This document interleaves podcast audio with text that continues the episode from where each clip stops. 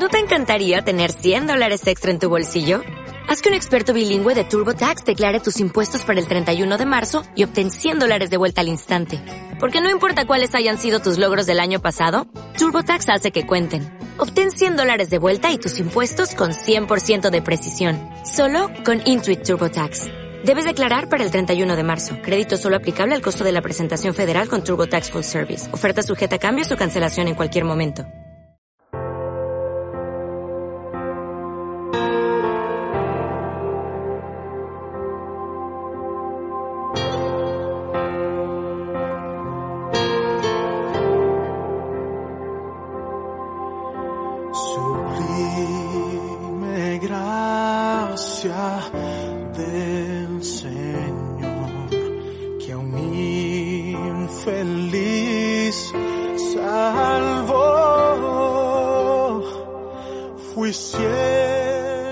Sublime gracia.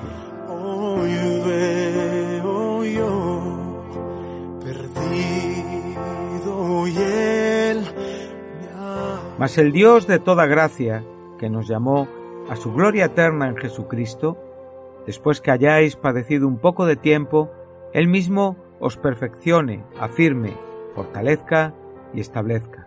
A Él sea la gloria y el imperio por los siglos de los siglos. Amén.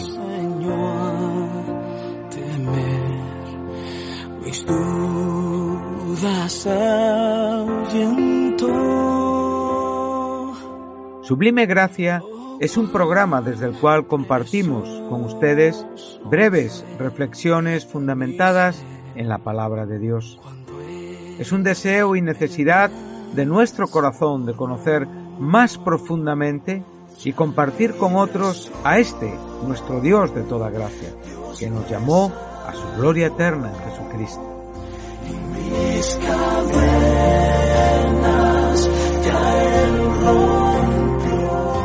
Todas las semanas, en Luz a las Naciones, canal cristiano de comunicación, puedes seguir este programa y recorrer juntos el largo pero certero sendero de la palabra de Dios.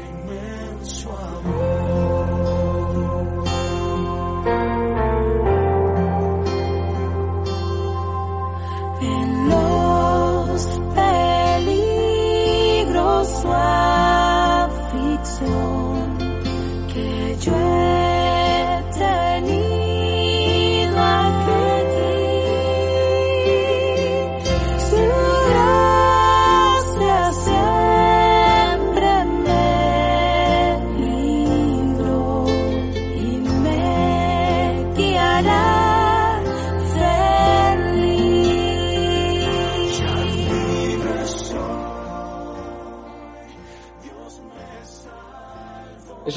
para mí saludar a los oyentes de Radio Luz a las Naciones en nuestra programación semanal de reflexión bíblica titulada Gracias Sublime, programa desde el cual compartimos con todos ustedes y desde hace algún tiempo eh, reflexiones, pensamientos breves que están basados en la palabra de Dios y que tienen como objeto la edificación de nuestras vidas en Cristo Jesús. Estamos haciendo un estudio del Espíritu Santo y su obra eh, expuesta y claramente revelada en la Escritura. Y estamos viendo, como digo, la importancia, la relevancia y la necesidad que el cristiano, el cristianismo, eh, los integrantes de la Iglesia de Cristo eh, necesitan en cuanto a una correcta y completa, completa comprensión de quién es el Espíritu Santo el Espíritu Santo de Dios, aquel que es la tercera persona de la Trinidad de Dios, aquel que es Dios mismo, aquel que es igual en esencia, en naturaleza, en atributos y que a su vez eh, se diferencia en cuanto a lo que es como persona. Él es la tercera persona de la Trina Deidad de Dios, aquel que una vez que Cristo murió y resucitó y ascendió a los cielos, fue enviado a llenar la iglesia, a bautizar la iglesia. Y a partir de este momento podemos computar y contabilizar aquellos santos que nacidos desde el día de, Pentecostés y hasta el rapto de la iglesia son lo que la iglesia es en la escritura. Estamos viendo a lo largo de estos últimos programas eh, la obra del Espíritu en la salvación. Hemos visto que el creyente es nacido de nuevo por la obra del Espíritu Santo. Como digo, hemos enseñado acerca del nuevo nacimiento, también tendríamos que ver este asunto bajo la propia doctrina de salvación o la soteriología.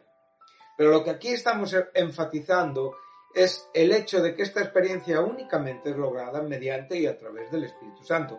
Esto se lo dijo Jesús a Nicodemo. El que no naciere de agua y del Espíritu no puede entrar en el reino de Dios. Lo que es nacido de la carne, carne es, y lo que es nacido del Espíritu, Espíritu es. Bueno, hemos visto eh, que aquí está esta combinación de conceptos, nacer de agua y nacer de espíritu, concluimos que aún a pesar de las diferentes interpretaciones históricas de los diferentes comentaristas e estudiosos de la escritura, es una, es, eh, en mi opinión, nos está hablando de la palabra y del Espíritu Santo, lo cual juntos forman un binomio, un binomio que divinamente combinado lleva a cabo esta obra de regeneración, lo cual eh, también lo tenemos presente en la misma idea que Pablo expresa en su carta a Tito, donde dice en el versículo 5 del capítulo 3, dice que nos salvó no por obras de justicia que nosotros hubiéramos hecho, sino por su misericordia, dice, por el lavamiento de la regeneración y por la renovación en el Espíritu Santo. Este texto forma un paralelo que perfectamente es combinable con el propio significado de lo que Jesús dijo a Nicodemo en, los, en el capítulo 3 del Evangelio de Juan, en los versículos 5 y 6. En el versículo 5, como hemos dicho, dice el que no nace de agua y del Espíritu no puede entrar en el reino de Dios. Y en el versículo 6, lo que es nacido de carne, es, y lo que es nacido del Espíritu, Espíritu es. Por lo tanto, eh, cuando uno nace naturalmente, esta vida natural nos es, le es impartida en un grado bien definido. Pero también sabemos que Adán perdió la vida espiritual cuando pecó. Entonces, como digo, en este sentido, él perdió un asunto que tiene que ser, eh, como digo, eh, recobrado, ¿verdad? Tiene que ser, tenemos que volver a alcanzar aquello que hemos perdido en el Edén. Y por lo tanto necesitamos esta obra de Dios para poder no solamente ser renacidos a nuestra condición de muertos en delitos y pecados, o sea, ser revividos, ser resucitados, ser traídos a una nueva existencia en Cristo Jesús. Por lo tanto, eh, esta advertencia se cumplió en el propio Adán, que había sido advertido que la muerte seguiría a la desobediencia a su palabra. Esto lo dice el capítulo 2 de Génesis, versículo 17, pero del árbol del conocimiento del bien y del mal no comerás porque el día que de él comas ciertamente morirás. Y sabemos que Adán experimentó no solamente en el tiempo la muerte física, que hasta este momento no existía, la muerte es una consecuencia del pecado, sino también la muerte espiritual, la cual eh, necesita de una intervención de Dios donde, como bien nos dice Pablo a los Corintios, somos constituidos en nuevas criaturas. El que está en Cristo es una nueva criatura, es un contraste entre la vida antigua, muerta, en la vida de pecado, en la vida de condenación, a una vida, como digo, nueva, eh, llena de vida y, por supuesto, eh, en la experiencia de la salvación. Entonces, eh, como vimos, Adán quedó sumido en la oscuridad espiritual a causa del pecado. Entonces, hemos visto que, esta oscuridad o esta falta, evidentemente, de obrar del Espíritu Santo en el hombre no regenerado produce algunas situaciones que claramente pueden ser vistas siempre y cuando ya tengamos una comprensión cognitiva, espiritualmente hablando, de las cosas de Dios. Y para esto, como digo, tenemos que nacer del Espíritu Santo. Entonces, lo primero que vimos, y es donde estuvimos en el último programa, es que hay un daño en cuanto al entendimiento.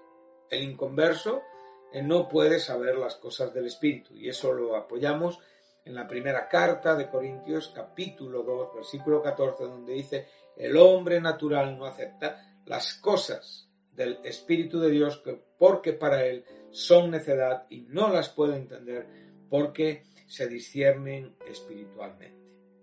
Entonces, otro punto que es con el que seguiremos en el programa de hoy está en relación con la voluntad de Dios. O sea, primero estamos viendo que el hombre irregenerado, en contraste con el regenerado, carece de entendimiento y de comprensión para poder entender los asuntos del espíritu. Pero también podemos ver, y esto lo vamos a ver en Romanos capítulo 8, en el versículo 7, les ruego que me acompañen hasta ahí a todos aquellos que están siguiendo este, este programa, este breve espacio, para que veamos eh, también lo que aquí se nos está enseñando. Bueno, tendríamos que, que venir un poco desde un contexto un poquito atrás. El verso 7 dice así, ya que la mente puesta en la carne es enemiga de Dios porque no se sujeta a la ley de Dios, pues ni siquiera puede hacerlo. Pero vamos a observar, antes de llegar hasta ahí, lo que el apóstol Pablo nos dice. Dice así el versículo 1 del capítulo 8, dice, ahora pues ninguna condenación hay para los que están en Cristo Jesús. Bueno, esto es una, como digo, es una declaración muy rigurosa, es una declaración eh, incontestable, inmutable, seria, perfecta, sólida en cuanto a una posición. Una posición que, como hemos dicho, no teníamos antes de conocer a Cristo. El hombre sin Dios, aquel que ha heredado la naturaleza adánica con su condición caída, con su condición muerta, con su condición de pecado, no está en Cristo.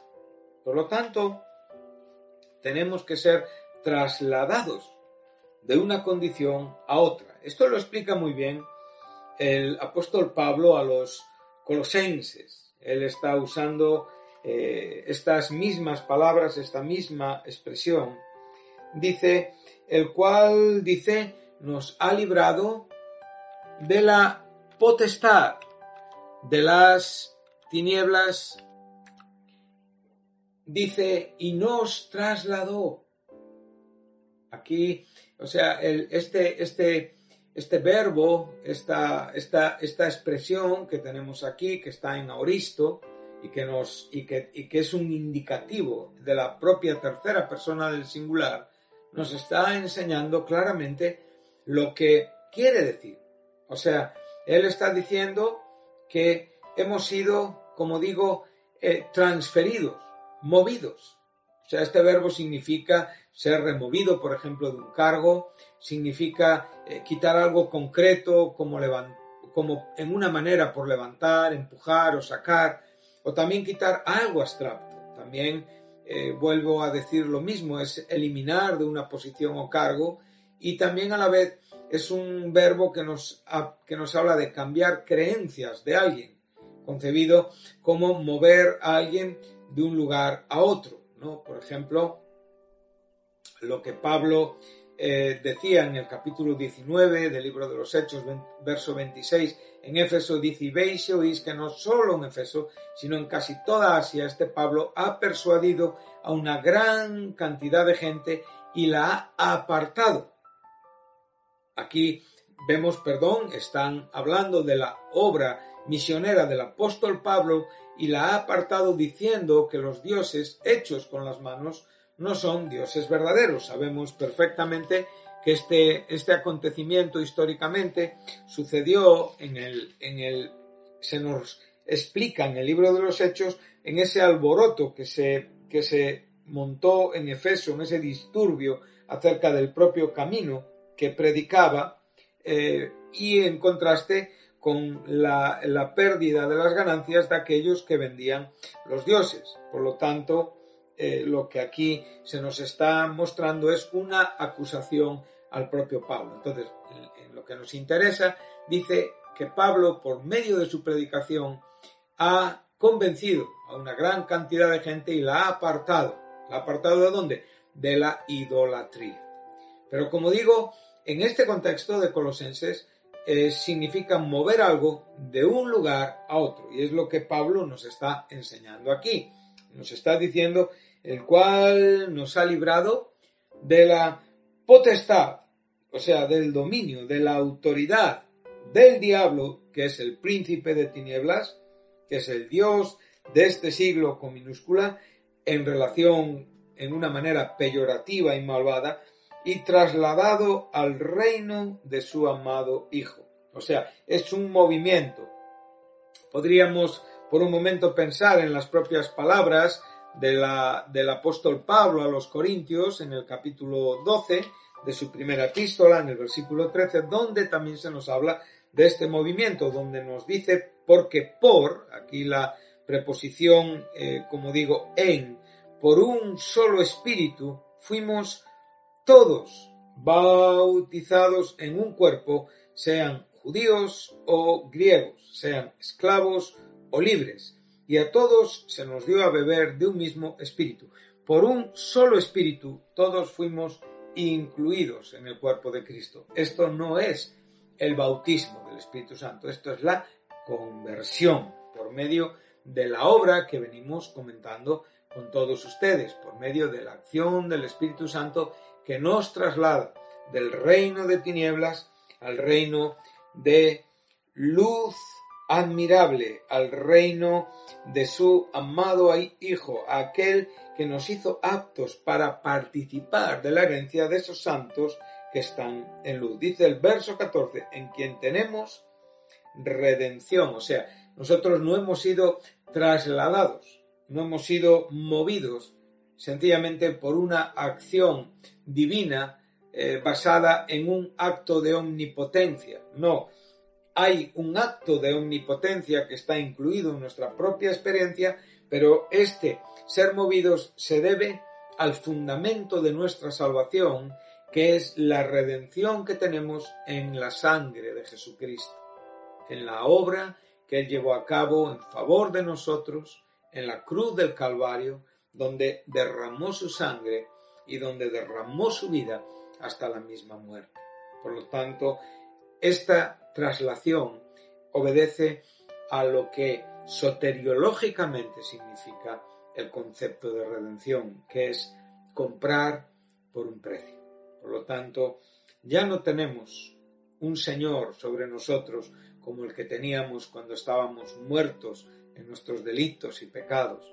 Su autoridad despiadada, su autoridad déspota, cruel, su autoridad siempre malintencionada, nos contenía y nos mantenía en un estado de tinieblas, de condenación, de perdición, de muerte, pero ahora hemos sido trasladados a otro reino, al reino de la luz, al reino del amado Hijo, ese agapetos, ¿verdad? Ese Hijo por excelencia, el cual ahora sí es un Señor santo, sobre nosotros, porque nosotros, como Él, somos santos. Por lo tanto, esta verdad que estamos encontrando aquí ya nos está dando un ánimo eh, tremendo, nos está dando una idea increíblemente eh, que manifiesta esa, esa gracia, eh, como digo,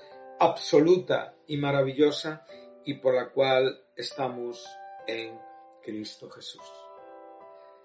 Los que no andan conforme a la carne, sino conforme al Espíritu. O sea, esa marca diferencial entre el que está en Cristo y el que no está en Cristo es que el que está en Cristo ya anda de acuerdo a la voluntad de Dios. Esto es lo que estamos tratando en el programa de hoy. Sin embargo, los que únicamente están y andan conforme a la carne están todavía en condenación. Sabemos que esta parte B de este versículo 1 a veces es omitida por algunas traducciones y se cree que es puesta ahí eh, en una manera ya llamativa para introducirnos a lo que posteriormente ya nos dice, porque esto se va a explicar en la misma manera en los siguientes versículos. Ahora nos dice el versículo 2, porque la ley del Espíritu de vida en Cristo Jesús me ha librado de la ley del pecado y de la muerte. Bueno, es curioso que ley siempre a nosotros nos habla, evidentemente, de, aquello eh, que demanda de nosotros una obediencia. La ley bíblica, la ley de Moisés, la ley sobre la cual eh, se fundamentaba el pacto de las obras, el viejo pacto, esa ley que exigía la obediencia y una obediencia imposible para el hombre, como se nos va a enseñar ya en el siguiente versículo. Entonces, esta ley eh, tiene una relación con el pecado y con la muerte. No que la ley sea pecaminosa o que la ley, eh, como digo, tenga algo malo en sí misma. No, es la imposibilidad de poder obedecerla la que nos eh, identifica como la causa de la desobediencia es el pecado y la consecuencia de la desobediencia es la muerte. Pero hay una ley, que es la ley del espíritu de vida. Bueno, hemos visto nacer de agua y nacer de espíritu. Hemos visto eh, la gracia maravillosa de Dios de aquellos que ya pueden comprender eh, los misterios de Dios. Estamos viendo que ya hemos sido trasladados del reino de la potestad de las tinieblas al reino de luz admirable. Hemos visto que esta ley nos ha lavado, nos ha regenerado, nos ha eh, renacido, que esta ley nos ha constituido en nuevas criaturas. Es la ley del espíritu de la vida en Cristo Jesús, o sea, aquello que nos habla del cumplimiento de la vieja ley en la cruz del Calvario, de la obediencia de Jesucristo, pero por supuesto de la resurrección de Cristo, de aquel que fue resucitado de entre los muertos por el propio Espíritu de Santidad, el Espíritu de aquel que levantó a Jesucristo de entre los muertos, vivificará vuestros cuerpos mortales, no solamente en la propia salvación, salvación experimentada, sino por supuesto también en la glorificación futura y venidera. O sea, me ha librado. Qué preciosa palabra la que aquí nos encontramos. Me gusta, eh, como digo, esta expresión. Eh, te ha libertado en Cristo Jesús.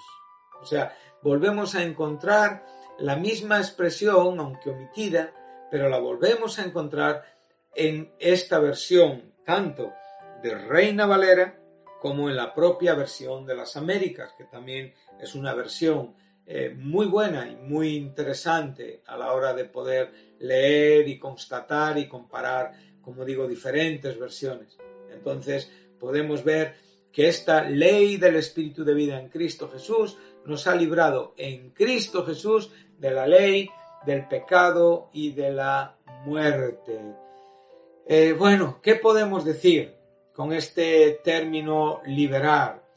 Bueno, eh, no, a, mí me viene rápidamente esa famosa porción del capítulo 8 de Juan, donde en los versículos 32 y 36 Jesús claramente está diciendo a los que le están oyendo, dice, y conoceréis la verdad, y la verdad os libertará.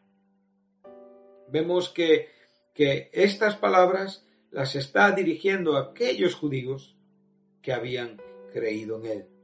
Y les está diciendo que si permanecemos en esta posición, entonces seremos verdaderos discípulos, verdaderos creyentes, conoceremos la verdad. La verdad es Jesucristo, Él dijo de sí mismo, yo soy la verdad, y por lo tanto somos libres en la verdad.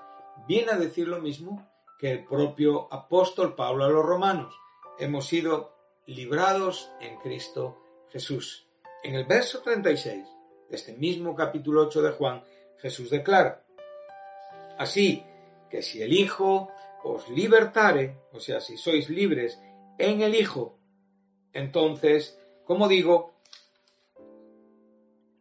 seréis realmente libres. Qué bonito Qué precioso también esto que nos, eh, nos está diciendo Jesús. O sea, si el Hijo nos libertare, seremos verdaderamente libres. Esto es lo que aquí se nos está enseñando. El capítulo 5 de la carta a los Gálatas, en el versículo 1, viene a darnos otro texto también de carácter paralelo. Para libertad fue que Cristo nos hizo libres. Por tanto, permaneced firmes y no os sometáis otra vez al yugo de la esclavitud. Por lo tanto, una vez más estamos viendo la importancia de este versículo 2 de este capítulo 8 de Romanos, la ley del Espíritu de vida en Cristo Jesús me ha librado de la ley del pecado y de la muerte. Porque la ley del Espíritu de vida en Cristo Jesús me ha librado en Cristo Jesús de la ley del pecado y de la muerte. Bueno, queridos oyentes, pues hasta aquí el programa de hoy. Les invito a que tengamos una profunda y seria reflexión sobre esta gran verdad, sobre esta maravillosa verdad, sobre esta obra de gracia que a muchos de nosotros nos ha alcanzado y en la cual ya vivimos, pero a la vez también si aquellos que me están oyendo todavía no han experimentado esta salvación, recuerden que sin la obra del Espíritu Santo no podemos tener ni entendimiento, ni podemos andar y vivir en la voluntad de Dios. Tenemos que ser trasladados de una potestad de tinieblas a un reino de luz. Tenemos que ser libertados por el maravilloso Espíritu de vida en Cristo Jesús que nos liberta en Cristo Jesús del poder, del pecado y de la muerte, de la ley del pecado y de la muerte. Muchas gracias, que Dios les bendiga y les espero en el próximo programa. Gracias. Música